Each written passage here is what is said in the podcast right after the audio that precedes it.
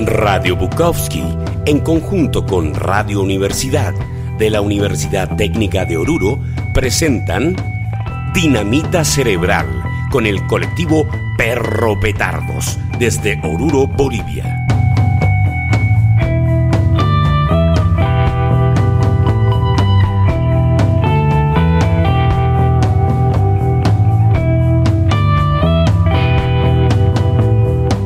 Buenas tardes, queridos oyentes de Radio Bukowski y Radio Universidad. El día de hoy estamos nuevamente con nuestro programa Dinamita Cerebral. El día de hoy nos acompañan Daniel Rodas, Renan Huanca y Rubén Villarruel. Eh, nuestro querido amigo Sergio Gareca, pues hoy tiene licencia, tiene licencia en todos los sentidos, ¿no? De conciencia, de voluntad, de, de, todo. Estamos sin descansar a Sergio este día, entonces eh, vamos a hablar el día de hoy de un tema creo que es nomás harto polémico y harto difícil de afrontar, porque muchos hablan de que no debería existir una relación entre arte y política, ¿no? Siempre dicen ah, por ahí de que la política no se mete con el arte, de que no deberían hacer política los, los artistas, y en ese sentido, ¿no? A ver, ¿qué pensamos nosotros, compañeros? A ver, eh, Daniel, Daniel Rodas, desde tu experiencia, ¿tú crees que hay una relación entre arte y política o debería haber o no la hay? ¿Qué piensas? Yo creo que el ejemplo más claro de la intervención de la política, arte, en específica, específicamente en el cine, yo creo que se ha dado en los Estados Unidos. Como podemos ver, toda su cultura, toda, su, toda la concepción del, americanismo, del norteamericanismo que han creado ellos, incluso hasta el extremo de llamarse América, ha sido en base a, a las películas, donde ahí han nacido todo lo que es la podemos analizar más que todo el tema de los superhéroes, por ejemplo, que ahora está pegando bastante.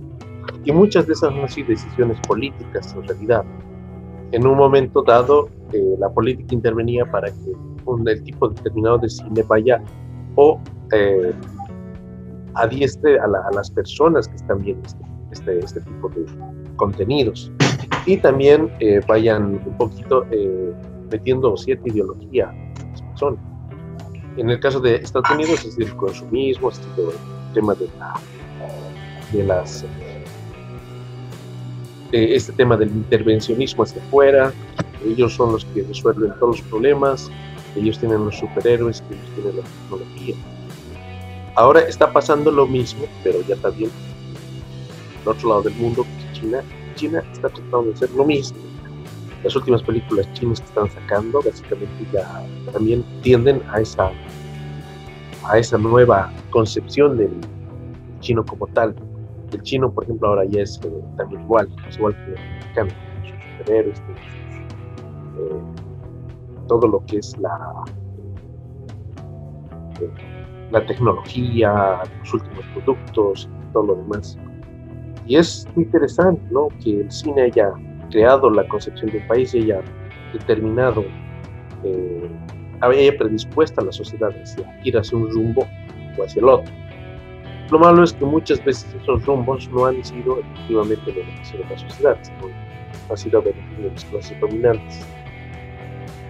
Por otro lado, también ha habido intentos de, por ejemplo, os pongo el ejemplo, ¿no? de, de tratar de manejar, digamos, el arte con fines políticos, pero con fines políticos loables puedo hablarles, por ejemplo, a ver un caso específico, digamos, como el, el, el, tema de los cómics, ¿no? Por ejemplo, que yéndonos muy lejos, pese a que Marvel ahora, digamos, maneja la, el aparato hollywoodense como quiere, eh, en su momento Marvel tenía, creaba, digamos, sus contenidos en función de los cambios sociales, por ejemplo, este tema de la segregación racial que ha habido en Estados Unidos, en base a eso ha creado los X-Men, que son un grupo de segregados, igual por ser mutantes.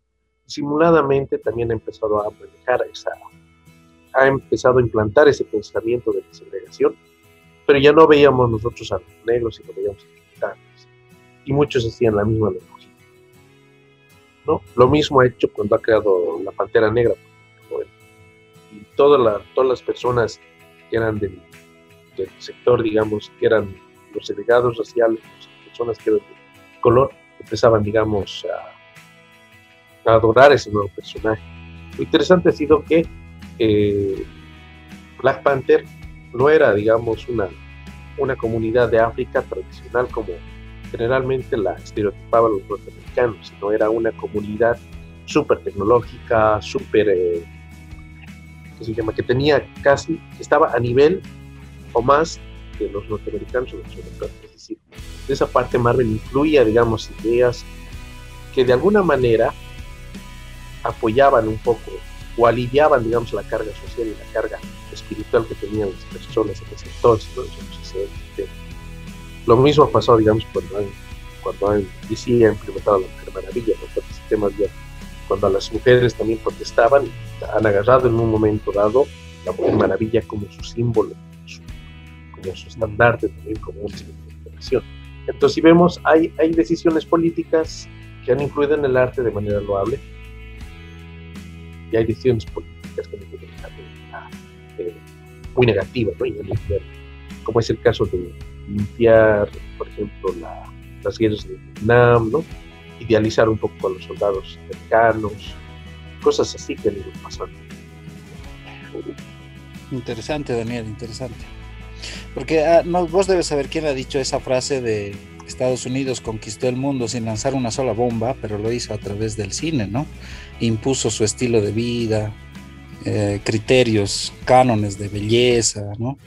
Ahora, eh, lo que tú dices acerca de la Mujer Maravilla es cierto, ¿no? Porque estamos viviendo un boom de cine donde las mujeres están ganando un gran protagonismo, ¿no? Yo creo que está bien. Y en esta última de esa de Liga de la Justicia de Snyder, ¿cómo es? Esa tú sabes bien.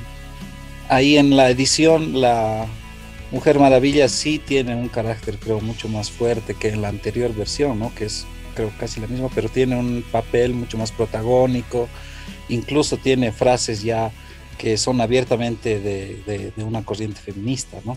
Entonces, eh, yo creo que sí, eh, de lo que tú has dicho yo entendería de que sí existe una relación intrínseca entre lo político y la creación artística, ¿no? Porque al final los seres humanos, la sociedad es la que está construyendo esos discursos que se van a manifestar a través del arte, ¿no?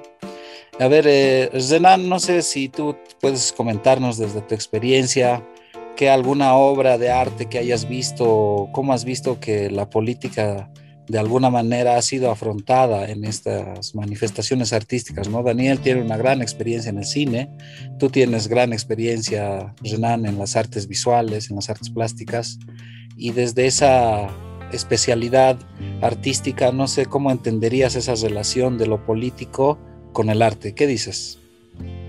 Renan.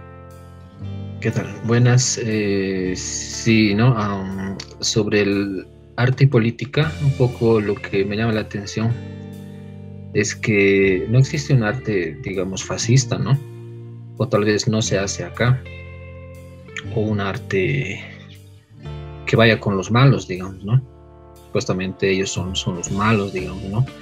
Entonces, eh, lo que no se ha visto mucho en estos tiempos, ¿no? Desde, desde que estuvo Goni, digamos, antes siempre se siempre el, el, artista se ha visto como como desde la desde la vanguardia, ¿no? Con el con el pueblo, digamos, eh, en contra del gobierno. Entonces, eso es lo que estos últimos años eh, ha estado cambiando, ¿no? El artista siempre se va a eso, ¿no? A, a, defender los derechos, puede ser, y eso lo puede manifestar con una escultura, con una pintura, digamos, o con un dibujo. Y estos últimos años eh, lo que se ha visto es, es una división, ¿no? De lo que estamos viviendo ahora entonces el, el, arte, pero sigue estando de parte del pueblo, digamos, ¿no? Solo que a veces el gobierno dice que dice ser el pueblo, digamos. Eso es lo que saca de onda al, al, mismo artista, ¿no? Que es lo que estaba apoyando y se da cuenta, pero esto, esto no era, digamos, lo que yo quería. Entonces, eh, no así, es eh, eso que eso que te puede generar protesta, digamos, no, no puede manifestarse según al arte que le, que le guste. Claro. Eh, eso.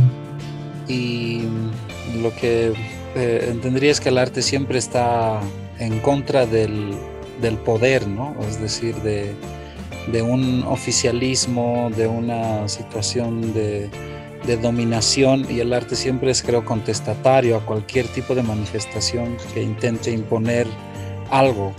Entendería el arte ahí como, una, como un instrumento, ¿no? Como un, como un arma, como una herramienta para afrontar esa, ese, poder que se quiere implantar en, en, una sociedad, digamos, ¿no? No sé, quizás, puedes, quizás va por ahí tu discurso también, ¿no, Rená? No sé. Sí, sí, sí, sí, está bien. Ese es uh, lo, y, que más o menos sí quería explicar. Y, y, y, desde Bolivia, bueno, tiene, tiene gran historia de arte social en, en, en Bolivia, ¿no? De las pinturas de los murales de Alan de Pantoja, del colectivo Puente, con Lorgio Vaca, con Solón Romero, ¿no? Hay, hay una historia vigente, creo que en los 50 han sido muy fuertes en, en, Bolivia, ¿no? Ahora, en nuestra actualidad, que hemos vivido un proceso electoral, una crisis política, hemos vivido eh, unas convulsiones sociales, se ha politizado mucho el discurso y todo, todo el escenario de diálogo que, que, que usualmente eh, tenemos, ¿no? En, en la cotidianidad, en las conversiones domésticas está bien politizada, ¿no? Ahora, no sé, Rubén Villasuel, ¿cuál es tu experiencia? ¿Tú crees que esos discursos así eh, tan, tan uh, coloquiales también se han politizado y en las prácticas artísticas, en las exposiciones virtuales que ha habido a raíz de la pandemia uh, y en las pocas que está habiendo presenciales, tú ves que, digamos, de alguna manera hay ese arraigo político, esas manifestaciones políticas de uno o de otro lado? ¿Tú crees que las hay, Rubén? ¿Qué piensas? Hola, ¿qué tal? Un saludo a todos los que nos escuchando. Soy Bukowski, la universidad. El tema que estamos tratando hoy es algo muy complejo y mito. Arte y política son cosas muy. son universos, ¿no? distintos, pero nosotros los artistas somos seres humanos. Y como artistas somos más políticos todavía aún. O sea, Exacto, vemos todo el mundo de, de, de, de, muchas perspectivas, todo punto de vista. Mm, vos hablabas de los discursos. De verdad sí, es muy común, ya es algo escrito, ya lo leen, ya es algo que siempre dicen, redundante, que no lo hacen, eh, siempre ha estado así, ¿no? Hablar así de política. Eh, nosotros pedimos, guagua que no llora, no mama. Ese es el, es el principio, se podría decir, ¿no? De la política. Y nosotros exigimos muchas cosas más. El, y, el político, el gobierno, más o menos, no, no comparten ese nuestro pensamiento, nuestro ser, nuestras formas de ver. Entonces, lo que quiere este, este, este, este gobierno es a la gente sumisa, que sigan un camino trazado como corderos y que no haya uno que se descargue, que se vaya a otro ladito o que piense diferente, ¿no? Entonces, nos quieren tapar un poco, vender los ojos y no, no dejarnos expresar, porque eso es algo que nosotros hacemos con nuestra arte, ¿no? Estamos pensando, estamos hablando y lo plasmamos en una obra, cualquiera que sea. Y a veces hacemos burla, ¿no? De, de muchas cosas que pasan, entonces son puntos de vista. No es que decimos, así es lo que tiene que ser y no lo están haciendo, sino son puntos de vista que tratamos y lo plasmamos y, esa gente se siente ofendida, no le agrada, entonces quieren, no quieren ver a las manos o no quieren eh, eso que nosotros damos, ¿no? Lo, con lo que nosotros les brindamos a la gente, todo el mundo, y hay gente que se siente mal. Entonces, esos es los que quieren cortar, ¿no? Quieren cortar de raíz y ponen reglas absurdas. Entonces, este tema es muy, muy complejo, Benito. Hasta ahí yo creo que diría mi opinión. Sí, no, gracias. Sí, es un tema complejo de, de, análisis, de reflexionar, porque siempre a veces arraiga una, una, cierta construcción o lectura de la realidad que uno ha vivido, ¿no? Y entonces, y, y los informativos y de dónde te vas a, a, a, construir opinión, desde qué puntos de vista vas a construir opinión. Entonces siempre hay, siempre la política como el arte despierta pasiones, ¿no? Despierta pasiones y en el último tiempo pues se han polarizado mucho, ¿no? Hay personas que se han dejado de hablar, amigos que se han dejado de hablar, se han enojado, es decir, eh, también, también ha generado esa, esa división social, ¿no? Bueno, esta primera ronda la hemos acabado yo creo que vamos a entrar a un discurso un poco más local quizás en el siguiente sector. Vamos a irnos a un, a un tema musical, espero que lo disfruten siempre en tono de Radio Petardo, Radio Bukowski y Radio Universidad con nuestro programa Dinamita Cerebral.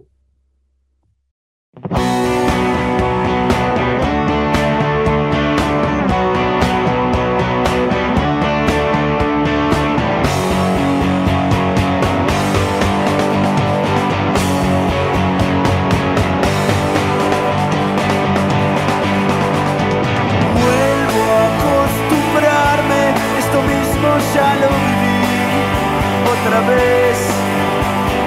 Mi vecino golpeando a su mujer con un palo. Será la falta de dinero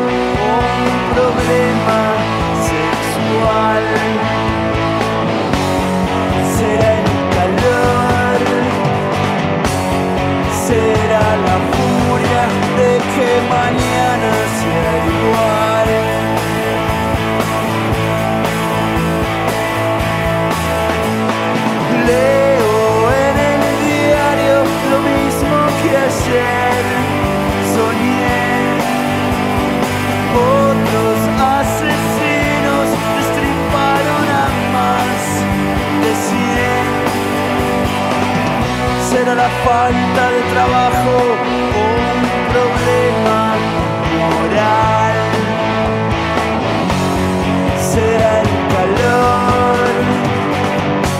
Muy bien, muy buenas tardes, estimados oyentes. Continuamos con este diálogo, esta charla, este coloquio, este debate o lo que sea, pero vamos a seguir hablando acerca de arte y política. Obviamente que nosotros, uh, que nosotros no somos expertos ni, ni tenemos una formación formal en, en, politología, ¿no? Pero tenemos opinión. Creo que cada uno desde su experiencia ha generado una opinión, tiene una manera de entender las cosas y simplemente estamos compartiendo aquellos puntos de vista que obviamente pueden ser cuestionados y obviamente no van a estar siempre de acuerdo con nosotros, ¿no?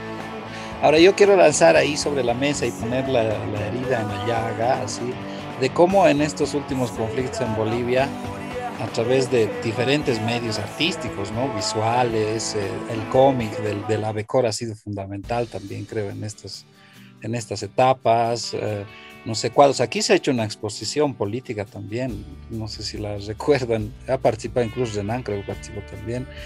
Pero ¿cómo se ha manifestado esto de la, de la política o lo que dicen la politiquería, ¿no? Ya abiertamente apoyando a un partido político, ¿no? ¿Cómo lo han visto ustedes? Es decir, el MAS, ¿qué instrumentos ha utilizado? O no ha utilizado y por eso se ha hecho derrocar el Evo o cómo han utilizado también el movimiento pitita, ¿no? Esto de la imagen, de la construcción de símbolos, de, de, de, de, esos discursos gráficos, ¿no? Entonces, no sé cómo lo han visto ustedes, qué han entendido, así abierto a cualquiera. Bueno, podría comentarles algo, ¿no? Una, un hecho histórico que ha pasado en 1960, ¿no? En el Salón Municipal de La Paz, donde ya. un grupo de jóvenes artistas hicieron una exposición de pintura pero el concepto en realidad era una crítica al MNR de ese entonces, de 2060. Ya. y un poco como que criticaba mucho la relación que tenía con los Estados Unidos, ¿no? La facilitación de, de ellos, pese a que el MNR fue, pues, sido como, como un reformista agrario, ¿no? O sea, que ha hecho la reforma agraria. Pero aún así, mira, ocho años de, de esa, concepción, digamos que el MNR, el Movimiento Revolucionario, han hecho una, una, una, exposición haciéndole crítica a eso, ¿no? Diciendo la cultura en ese entonces pues, tenía. valientes, ¿no? Porque eh, irse en contras en esas épocas de dictadura, donde te mataban y no pasaba nada, porque no había los medios de comunicación, nada que cubría.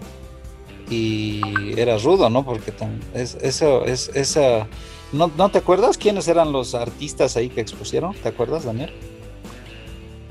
Bueno, en realidad era en el, en, en el Salón de los Agnósticos lo que era la exposición. Y no.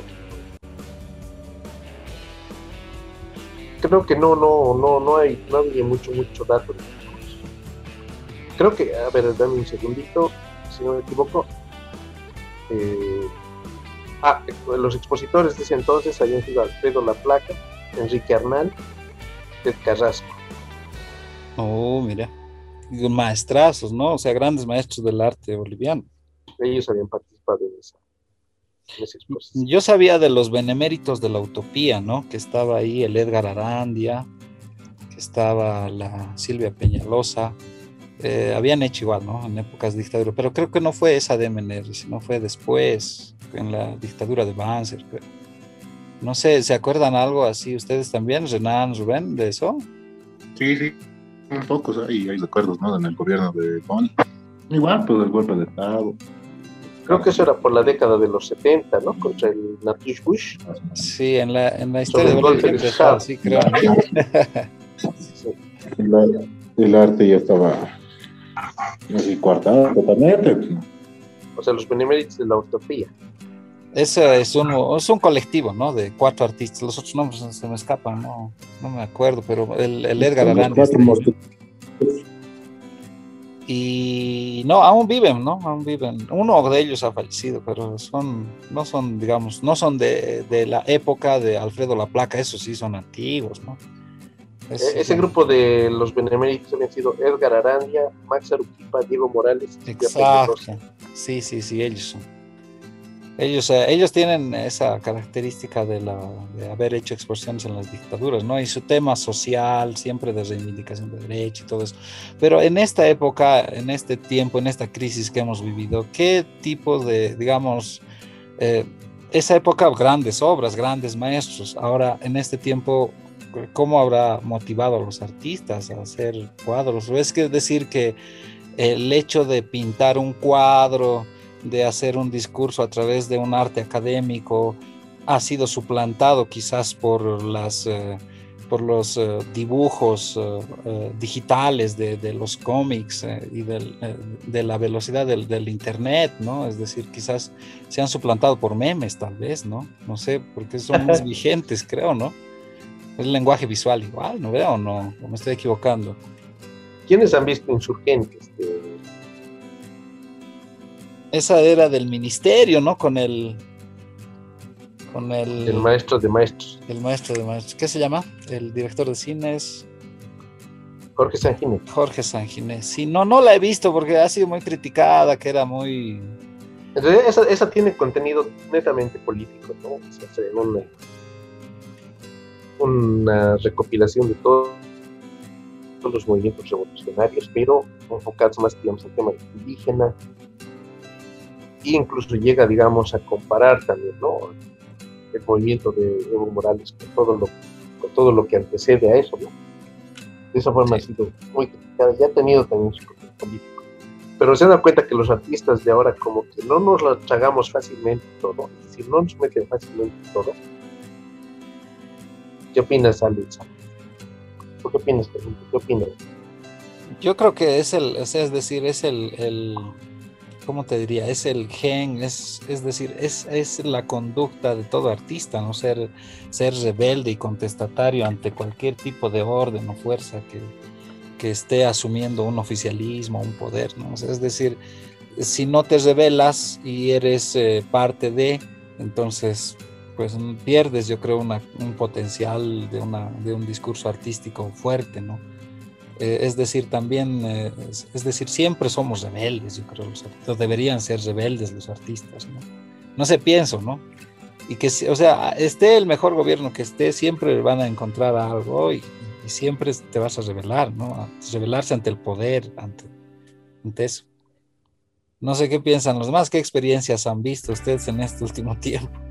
Renan, saludar a Alejandro Salas también que se unió, que es nuestro gran amigo técnico productor.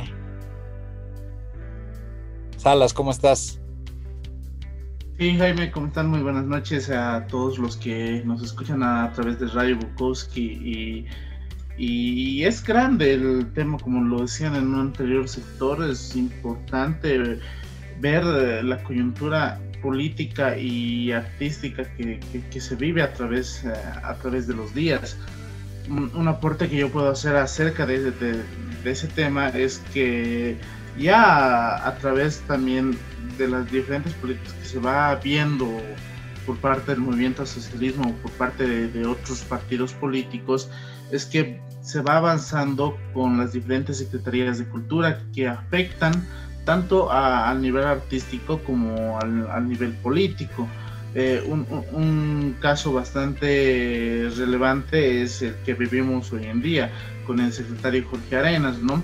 Como parte mía, yo trabajo dentro de, del ámbito periodístico, pero existe este roce entre eh, la política de, de apoyar a, a, los artistas que, que han ido haciendo campaña, que han ido apoyando al actual alcalde, que han ido a, apoyando al sector político, se les da más apoyo que a estos, que a, este otro grupo que siempre ha ido haciendo gestión, pero siempre se lo ha tenido relegado. Entonces eh, es importante y de valorizar lo, lo que es el, el valor que tienen todos los artistas.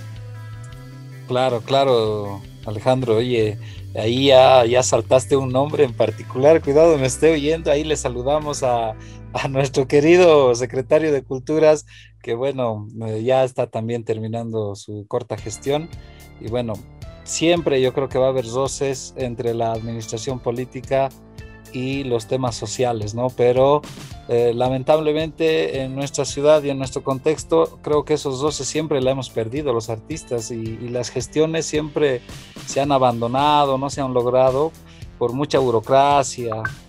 O es decir, que también la gente que nos dirige a veces no, no tiene mucha sensibilidad a las expresiones artísticas, ¿no? Entonces es todo una situación muy problemática en nuestra ciudad y en nuestro país, ¿no?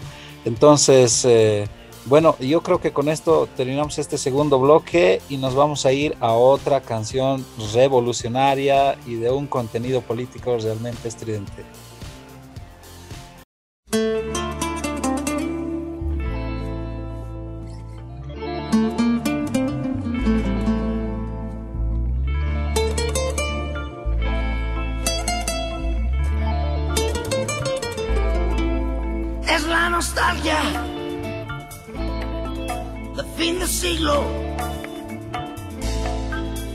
Y se vuelven a oír las rolas de los Beatles, de Elvis, de Janis, de Hendrix, de Morrison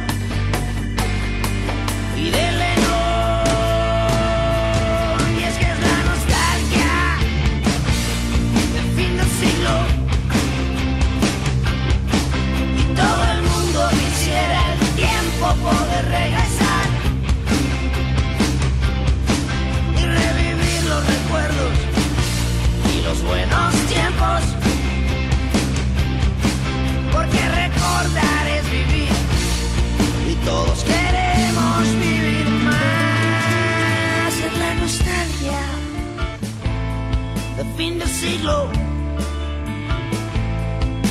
se vuelve a poner de moda la ideología del Che Guevara y todos quieren ser rebeldes y contestatarios, anarquistas y revolucionarios. Y es que es la nostalgia del fin del siglo.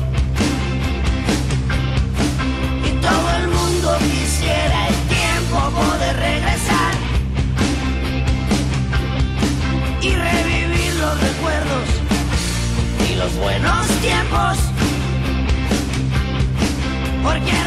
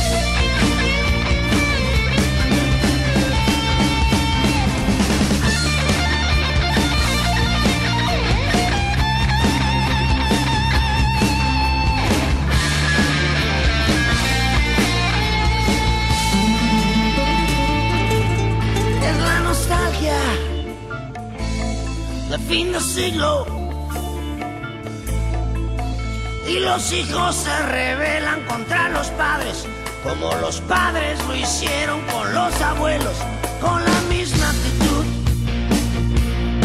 las mismas fachas, las mismas causas y hasta la misma música.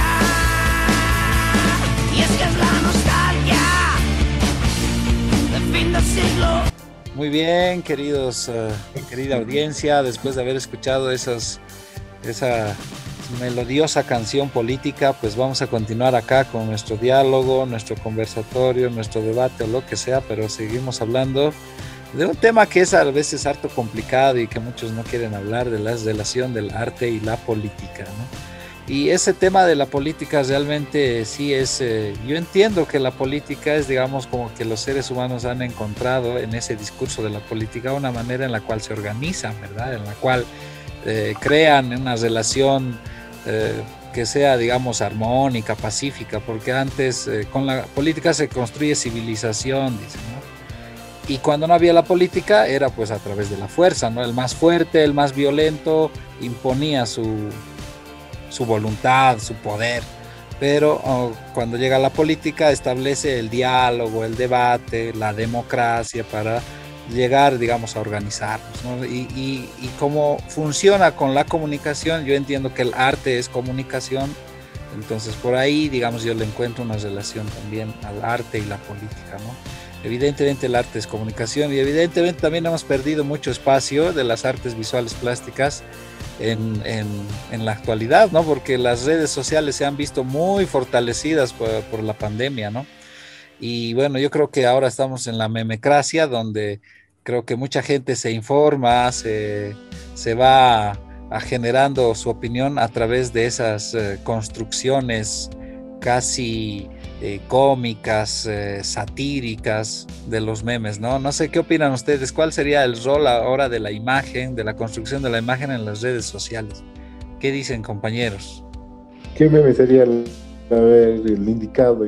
¿Cuál, ¿Cuál has leído? Unos memes fundamentales, pues así de política, ¿no?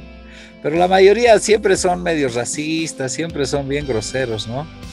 Que siempre le atacaban al Evo con su situación de sexualidad, de pedofilia, de narcotraficante y todo eso, ¿no? Que son realmente muy rudos y muy crueles y pues poco análisis creo también, ¿no? No sé, ustedes, a ver qué memes recuerdan.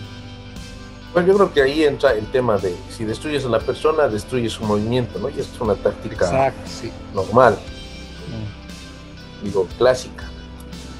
Entonces, si destruyes la credibilidad de la persona, obviamente destruyes todo lo que la persona ha podido construir, ¿no? Sí, Pero muy eso... aparte de eso. Dale, dale. Pero muy aparte de eso, yo creo que el tema de la, del manejo comunicacional que se ha utilizado eh, ha sido tan intenso que ha chocado mucho con los hechos reales que ha pasado, ¿no? Tenemos la política del medio ambiente, chocando con, la con los actos con el TIGMIS, por ejemplo, cosas así, ¿no?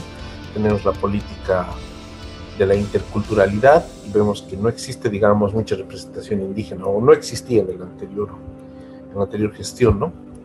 cosas así que han ido chocando. Entonces eso ha provocado que, que los artistas empiecen a crear también reclamos, ¿no? Y porque el sector arte, ustedes saben que no ha sido, pese a que ha habido intentos como el de Eduardo Abaró y demás, no han llegado a toda la población y no han sido tampoco muy sustanciosos para los artistas acá. ¿no? Tan efectivo, ¿no? ¿no? Entonces, y por otro lado estamos los artistas que no nos la creemos así de, de buenas a primeras ya, porque tenemos tanta información ya que no nos puede meter el dedo a la boca como antes. Y Dani, yo quería preguntarte, eh, hablando esto de, de, que tú sabes mucho de cine, ¿qué pasó con el con la cine? ¿Cómo se llama la, la, institución que estaba, que tenía recursos con proyectos de cine en Bolivia y creo que a, con el actual gobierno pues creo que se ha truncado, no sé, no estoy muy bien informado, quizás puedes comentar algo de eso. Bueno, Adecine, ¿cómo ha, ha surgido en base a, al tema, bueno, ha surgido mediante un decreto y mediante la ley del cine, también con la nueva ley del cine, se ha vuelto, bueno, lamentablemente un puesto político. La ADCINE no está institucionalizada. Y aún así el ministerio tiene tuición y todo lo que toca el ministerio también tiene tuición política. Entonces, eh, en cierto momento, cuando ya tenía que llegar el apoyo dado, todo ha sido suspendido porque aparentemente pertenecía, digamos, a otro gobierno, pertenecía a otra gestión. Y en este en esta última parte ya les han quitado mucho. Por ejemplo, el fondo del cine ya no existe. Y tenemos un fondo, una, unos premios Eduardo Baroa que rondan los 13 mil bolivianos, algo mucho por, por, equipo y que no, no significa, digamos, gran, gran ayuda, digamos, al sector audiovisual. ¿no? Sabemos que los costos son prohibitivos casi en Bolivia para hacer cine y encima con la pandemia que se incrementan en un 30% casi todos los costos se tiene. Entonces así estamos con ADECINE tratando de sobrevivir. Se están reuniendo, hacen reuniones, hay congresos, todo, pero eh, sabemos que aún así, digamos, los, mientras no seamos un grupo de poder o de que podamos definir, digamos, voto y no estemos unidos, es difícil que tengamos voz y voto arriba para hacernos, hacer escuchar nuestras demandas. Sí, no, grave la, la situación, creo, de, del cine, pero a comparación de las demás eh, disciplinas artísticas, creo que han avanzado un poquito más, ¿no? Al ya tener, creo, un proyecto de ley y no sé si se habrá promulgado ya, no, eso no, no, no lo sé, no tengo el dato. La ley ya se ha promulgado, ahora se está elaborando ya el reglamento y se está trabajando ya en el reglamento. Y el reglamento es más importante que la ley misma. ¿no? Ese en el reglamento ya se definen las líneas de acción ese es un gran paso, ¿no? Porque en las artes plásticas y pues no existe esa ley, ¿no? Y en música no sé tampoco cómo estará la situación, pero creo que el cine en eso ha, avanzado harto. Y ojalá que, bueno, se logren los objetivos, ¿no? Como tú dices, el financiamiento en un cine, en la producción de cine es fundamental, ¿no? Entonces ojalá se puedan lograr aquello, pero con la pandemia y esa situación también se ha puesto muy complicada la situación, ¿no? A ver, eh, Rubén Villarruel, no sé qué puedes comentarnos acerca de la relación política también entre la pandemia y los artistas, porque se ha utilizado también la pandemia en algún sentido para, como han dicho, ¿no? Uh, mantenerlos a la ciudadanía ahí encerrados en sus casas sin que puedan manifestarse, sin que puedan hacer protestas y todo eso, ¿no? Dentro de la pandemia como una excusa. Pero también se ha utilizado para establecer esos criterios a través de imágenes, memes, no sé, ¿no? O es que el arte está funcionando como una burbuja a la cual no le ha afectado para nada esto de la, de la, de la crisis política en Bolivia. ¿Qué piensas, Rubén? Eh, haber estado en cuarentena es, es algo fuerte, ¿no? No poder salir de, de, de un lugar. Eh, ahora el gobierno, o sea, le conviene. O sea, él dice, métanse en sus casas, o sea, no sea rico, sea pobre, lo que sea, están ahí en sus casas, pero no pueden salir y, carecen de, de, de, cosas, entonces no pueden salir, de, ni a quejarse, ni nada, porque los encerraban y todo, entonces, eh, aunque se maten en su cuarto, así violentamente, de hambre, de, de, lo que sean, el gobierno no veía pues eso. Claro. Eh, era como taparnos en burbujas a cada uno, a familias, Jodida, en ¿no? todo el mundo, así, aislados, y, eh, cubiertos de todo. este, este internet ha sido importante, ¿no? Es, es algo que nos nos ha tenido comunicados, ¿no? Yo llamaba a mi familia y todo esto. Pero en el arte yo eh, hice un, un cortometraje, me acuerdo, y una mini instalación ¿no? de, de, esa, de esa instalación vital. Sí, esa es- mini instalación es genial, es genial, es genial esa mini instalación. Mm, Aprovechando. todo, ¿no? Yo, yo, yo, yo creo que- Vamos, no me acuerdo el nombre, che, lo voy a buscar. Porque no lo voy a ¿Podrías describirnos tu instalación? ¿Podrías describirnos tu instalación, Rubens? Describíla, Rubens, con palabras ¿Qué? sencillas. Describíla, ¿de qué Tu trataba? instalación, ¿de qué trataba tu instalación y A ver, a ver, cuál era, digamos, el, la temática política? No, ustedes lo van a descifrar eso, ¿no? Te voy a, a- a Pero desde describir tu la instalacióncita que tenía. tu ¿cuál era? instalación de- de- Mm, por eso, mm, te, te voy a relatar la, la instalación y tú lo ves. Porque agarra muchas ópticas, no tiene uno nomás. Eso es lo por eso, maravilloso. te- te- sí. más bien te diré cómo era. Era un, eh, como era mini instalación entonces, figuraba la pared de un cuarto. Cada pared tenía una distinta imagen. La del fondo era como de un cuarto común y corriente con una ventanita en medio. Y sus cortinitas y todo. De izquierda a derecha. Eh, a la derecha había un, un cementerio. Un cementerio eh, oscuro, tétrico y sombras, así más o menos. Y Casi entrando ya ¿no? Eh, al otro lado, un paisaje de naturaleza, un paisaje hermoso, hermoso, de sueño, agua, tiene verde, ocaso, solazo, así hermoso. Pero ambas paredes están repletas de moscas. Moscas. Tiene la instalación como 55 moscas alrededor. eh, cadáveres de moscas. Eh, como es un cuarto, un dormitorio, en la sala hay una mesa. En la mesa hay un, un globo terráqueo, un, un globito, un globo ¿no? del planeta, eh, hecho de, de un papel higiénico, de un bollo de papel higiénico, de eso se ha formado. Después hay la constitución política del Estado, un librito Ahí está lo político, ahí que está. está de cuña, está acuñando la, una- la pata chueca de la mesa. Después, ¿qué más, qué más tiene? Tiene moscas por todo lado en la mesa. Hay dos bolsas de dinero, uno bajo la mesa, uno encima de la mesa. Ahí está, lo vemos las imágenes. Sí, sí, lo estamos viendo. Entonces, Sí, sí, me acuerdo del. ese, ese, ese, ese, entonces pues, estaba aquí, ¿no? periódicos, noticias, contratos, todo había en esa- Hasta ahí, hasta ahí. Y esto lo pueden estaba descifrar agonizando, creo. Seguía agonizando. Ah, sí, una tortura. Había mucho Performance de la mosca. ahí en la. ¿Por qué te hacía describir eh, tu obra? Porque efectivamente es...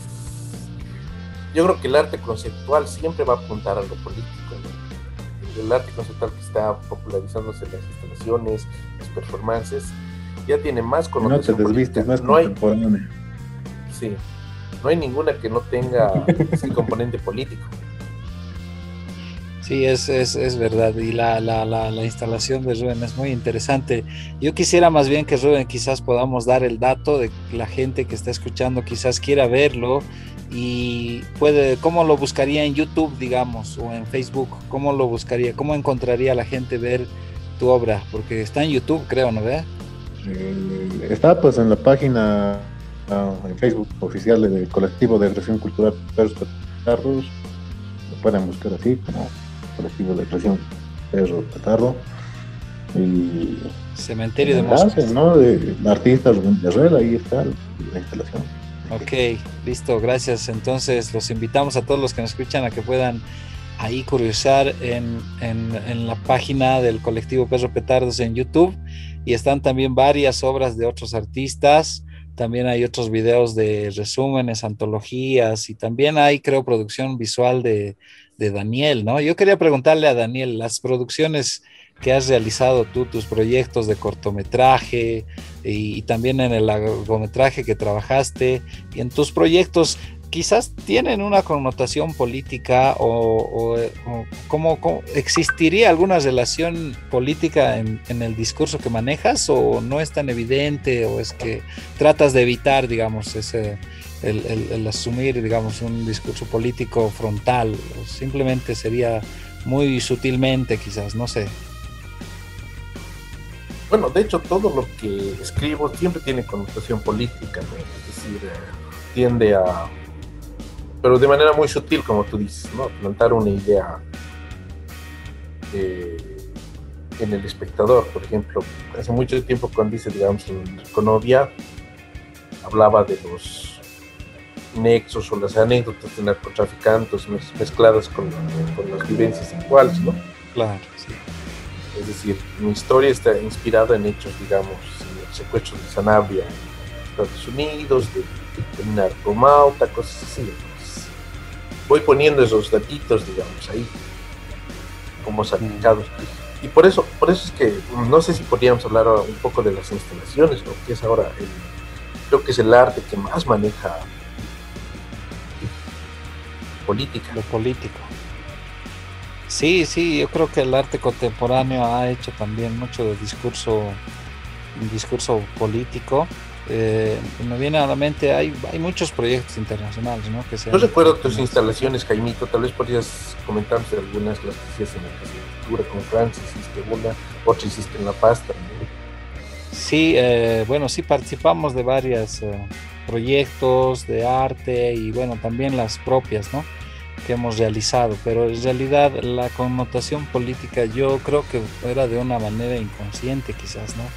No asumía como un tema fundamental, aunque sí hicimos el año pasado dos exposiciones colectivas, organizamos, donde sí había una denuncia total al gobierno, al régimen de la, de la ex, ex autoridad Yanine Áñez, ¿no? Hicimos ahí instalación, hizo un compañero una instalación en, la- en el Museo Patiño dibujando la silueta de una persona fallecida con una bandera de Huipala, ¿no? Entonces, eh, no sé, así, ¿no? Se- es- creo que fueron de las pocas exposiciones que abiertamente trataban un tema político. Eso, Y los respiradores también, si no, me sé equivoco, ¿no? Hicieron una.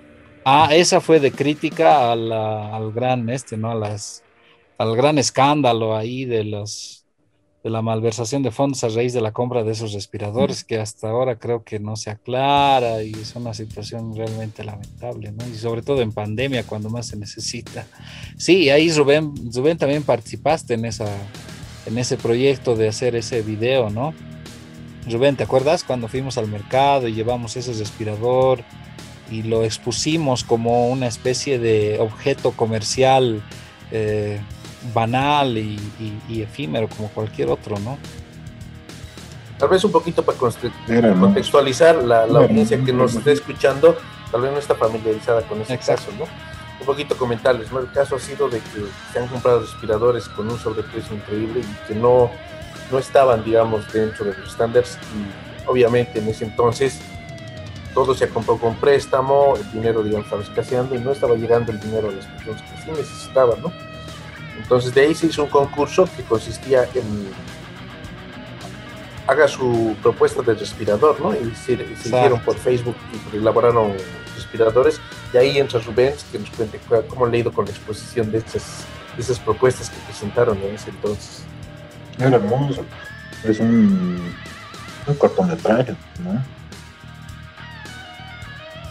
Participaron, a ver, Alberto Chintari, Como ganador salió la obra de Heriberto Quintal. Era un, un respirador hecho de una botella PET en el cual en el fondo tenía un, una plantita. Ah, sí, muy bonito. Y, Sí. ahí salía. Y su mascarilla, tenía la manguerita, ¿no?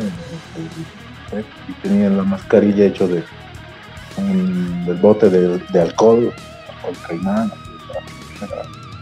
justo y apropiado sin tapar la cara y los ojos. Entonces había un punto donde ya la enfermedad estaba grave y eh, en ese sector mm, más o menos no se han preocupado. Hemos llevado nuestras obras hacia el mercado y nos hemos, nos hemos puesto a la venta. Algunos con sobrepeso. De eso se trataba también. ¿no? La vida real. Estaba genial, pues no era una sátira muy cabrona porque lo ponemos ahí a la venta, había personas que preguntaban, ¿esta cuánto está un peso? Y este, 200 mil, que se están haciendo la burla porque eran respiradores hechos de cartón, o sea, era de material reciclable, o sea, Claro, algunos bien bonitos, algunos hechos hacia la quete, pero había algunos bien elaborados, pero son había Incluso hay maquetas. también los maqueta. videos ¿no? de, de los buenos respiradores. Hay el videito también. O sea, tienen que, hay mucho para ver en el blog del colectivo de los perros. Así que tienen que ponerse al día todos los que me están escuchando. Totalmente al- mal. Trae eh, la obra que ha ganado ¿no? en el concurso de de la botellita de PET con el arbolito. Nos traen eso y lo ponemos en la cara y se acciona la persona. Y empieza a respirar aire puro, porque tenía que servir, entonces se levanta, se, se carga el respiradorcito y se da con eso. Y, Y destruye termina la con obra. una patada, una patada Destruye la el pues, del respirador del gobierno. Con una patada al gobierno. Genial. Sí, sí, sí. Buena, buenísima. el ahí al gobierno. Sí, yo creo que ha sido una gran experiencia participar de esa, de esa obra. Continuamos con este encuentro, con este encuentro informal, con este aquelarre de, de, de pensamientos irreverentes y malformados también, ¿no? Bueno, ya estamos llegando casi a la, a la recta final, en el último bloque del, De la chacota, de la chacota virtual, de la chacota auditiva. chacota Sí, filosófica. Hemos hablado algo de, de arte y política y, y las experiencias que hemos tenido en torno a creaciones de obras, obras que hemos visto, obras que vemos en los textos de historia del arte también. Y Daniel pues nos ha también contado algo del panorama del cine, de la producción de cine y su relación con la política también. ¿no? Bueno, ahora quizás eh, podemos hablar acerca de los futuros proyectos que se nos vienen y si tienen algún tipo de arraigo político, ¿no? Por ejemplo, por ejemplo, hay, hasta donde yo sé, hay un gran proyecto que se está haciendo en Bolivia, eh, que es el Capacñán. Es un proyecto que va a involucrar a varios países de Sudamérica y que está pues ya teniendo, se está construyendo este proyecto, ¿no? Para quizás eh, mostrar quizás ese gran camino inca que ha recorrido todo el continente, ¿no? Entonces hay, creo, ahí también un discurso político quizás que pueda entenderse.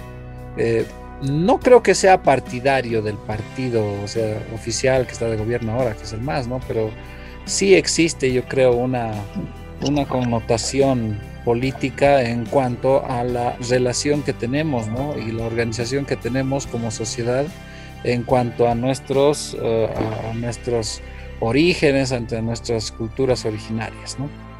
Y bueno, en lo personal tenemos uh, dos exposiciones este año, así invitado a colectivas. Una, una sí creo que va a ser abiertamente política porque me han dicho que iba a ser sobre homenaje al Malcu, ¿no? A ese gran líder aymara que ha fallecido este año lamentablemente, que estaba a puertas de ser el virtual gobernador de la ciudad de La Paz, que lamentablemente falleció y hasta donde el proyecto expositivo y el tema curatorial está yendo, pues para hacerle un homenaje, yo creo que va a haber ahí mucho, mucho, mucho, mucho de política ahí en las imágenes eh, y obras que se van a crear en ese proyecto, ¿no? Entonces, eh, eso estamos trabajando en eso y no sé, compañeros, si ustedes tienen algún quizás proyecto, alguna iniciativa, pero que no tampoco es, es estrictamente que sea político, ¿no? Pero qué proyectos, qué, qué se viene de ustedes para en el arte, en su producción, compañeros. Bueno, eh, dentro de los proyectos que se, que se pueden hablar en el arte, eh, por parte mía, yo estoy preparando diferentes cortometrajes. Ya, como se ha reactivado también este premio, lo que es el premio Baroa, eh, ya se ha lanzado la convocatoria y se va realizando diferentes cortometrajes que ya también vamos eh, en proceso de, de creación para poder participar siempre. eh, como lo decíamos, ¿no? respetando las normas que, que embarca a lo que es la, la política. Muy bien, pues tío Ale, yo creo, espero que te vaya muy bien. Hay que leer también, creo que hay muchas cosas restrictivas también en esa convocatoria que decía de servidores públicos en general. Yo creo que ahí el Dani ya no entra porque es servidor público, creo, ¿no? ¿Cómo es Dani? ¿Has visto? ¿Has leído la convocatoria? Servidores públicos que trabajen en el ministerio. Yo Ah, no trabajo en el ministerio. Porque no dice, no dice específico del ministerio, dice servidores públicos en general, dice eso, eso yo creo que ralearía a una gran cantidad de Pero creadores. no a mi, ¿no? no a mi seudónimo. Ay, ay, ay, bueno, sí, sí, sí, también existen las. A mi, a mi, a mi, ¿qué se llama? A mi, a mi director fantasma, como le Ay, ay, ay. ¿Qué proyectos, Dani? ¿Qué proyectos está ahí? Bueno, yo estoy también eh, elaborando un proyecto que es justamente una película que hemos rodado todos desde casa. Y bueno, es difícil no poner, digamos, el tema político en la, en la palestra, ¿no? Es decir, en esta pandemia todos hemos estado entre, entre choques y entre roces, entre ideas políticas Claro. contrarias. Entonces, el cine para mí es algo que tiene que ser un espacio abierto, ¿no? Que pueda mostrar varios puntos de vista. No necesariamente, eh, no es bueno sesgar a un lado y al otro. Es decir, la línea del bien y el mal ahora está tan, bueno, lamentablemente y positivamente es, es de ambos lados, que está borrosa la línea. Es bueno en algún momento, es malo en otro momento. La verdad es preocupante porque ya no tenemos, digamos, un norte y un sur. Y al mismo tiempo también es, te alivia porque ya tienes la libertad de hacer muchas cosas. eh, no necesariamente con sesgo político. ¿no? Entonces yo parto mucho de eso, ¿no? que el arte no debe tener un sesgo político, pero sí debe dar flores y cuchillos a ambos lados de la, de la, de la mesa. Oh, muy bien, sí. Sí, así es. Y bueno, yo espero realmente éxitos en tu proyecto. Hemos visto el, el avance, algo del avance, y realmente muy interesante, yo creo, el proyecto de Sami se llama el proyecto, ¿no? Sami se llama la película. ¿Cuándo se estrena, Dani? Para que la gente esté atenta. Más o menos, aproximadamente. No, no hemos dado la fecha oficial, pero se va a estrenar en julio ya. De hecho, ya la teníamos la película para estrenar el año pasado, pero hemos visto que está un poquito difícil presentarla en, la- en el cine. Se nos hizo muy difícil presentarla en canales online, ¿no? Entonces la estamos preparando ya para, para julio. Muy bien, gracias. Gracias, Dani. Yo creo que yo quiero agradecerles mucho la participación a Alejandro Salas, a Rubén, a Daniel Rodas, a, a Sergio Fernández, Gracias, a. Renan Huanca. Bueno, se retiró Renan también temprano. Agradecerles mucho y yo creo que, bueno, yo escuchándoles hablar acerca y entiendo que la política es fundamental, ¿no? Fundamental y, y desligarse y decir que los artistas no deberían meterse en política, yo creo que es anularse, ¿no? Anularse uno mismo y yo creo que más bien deberíamos involucrarnos no en un tema partidario, sino simplemente exigir eh, proyectos, exigir políticas, políticas que realmente nos ayuden a generar la producción artística, eso es lo que queremos, ¿no? Por ejemplo, en estas últimas elecciones municipales que hemos tenido, yo creo que era un gran momento para ganar espacio los artistas. Creo que las asociaciones de artistas plásticos, poetas, yo creo que todos deberían haberse unido y haberse reunido con los candidatos y hacerles firmar compromisos de que iban a gestionar proyectos, recursos para estos áreas, ¿no? Pero no sé, a veces también ese discurso romántico, ¿no? Del artista que vive alejado de la sociedad, que no se involucra en política, porque existe un mal criterio de la política en nuestros países, ¿no? Pero esencialmente es de los políticos, no de la política, ¿no? La política como tal yo creo que es eh, un instrumento con el cual se puede hacer transformaciones sociales directamente también, ¿no? Igual que el arte. Entonces yo les agradezco mucho compañeros, yo creo que ha sido un programa interesante, divertido eh, y bueno, nos despedimos. Eh, no sé si alguien quiere decir algo más. Nadie, digan chao, pues digan chao por lo menos, chao.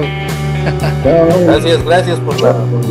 Radio Bukowski, en conjunto con Radio Universidad de la Universidad Técnica de Oruro, presentan Dinamita Cerebral con el colectivo Perro Petardos desde Oruro, Bolivia.